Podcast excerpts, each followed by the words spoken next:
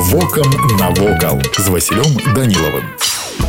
Вітаю вас паважаныя сябры у 1782 годзе ў вёсцы луна быў узведзены касцёл спачатку для яго пабудовы выкарыстоўвалі цэглу але ў 1895 яго перабудавалі з бутавага каменя порцік самастойным франтонам дапаўняе франтон галоўнага фасада сем драўляных неагатычных разьбяных алтароў займаюць значнае месца ў інтэр'еры храма у вёсцы луна існуе легенда якая абвяшчае што на першы драўляны касцёл які быў пабудованы пабудаваны ў 1531 годзе ахвяраванні былі ўручаны вялікай княгіняй літоўскай каралевай польскай бонай сфорцы у 1895 касцёл рэканструявалі ад першага падмурка захаваўся толькі вялікі камень з чырвонага граніту які можна ўбачыць калі наведаць вёску луны у інтэр'еры касцёла асаблівае месца займаюць разныя розеткі арнаментаваны геральдычны роспіс сцен але найбольшую цікавасць уяўляюць сабой сем сем неагатычных алтароў працы мясцовых майстроў. Касцёл святой Ганны бачыў у сваіх сценах польскую пісьменніцу Ажешку. У ім з 1838 па 1841 гады служыў сябар Адама Міцкевіча Ксёнц Павел Хрынашкевіч. На тэрыторыі касцёла знаходзіцца магілы пачатку 19 стагоддзя. Яны ўяўляюць адмысловую цікавасць для турыстаў, так як зроблены з металу. Цяпер паездка ў вёску Луна уключана ў склад многіх многіх пазнавальных маршрутаў для турыстаў, каго прываблівае турызм і адпачынак у Беларусі. Вось і ўсё, што хацеў вам сёння паведаміць, а далей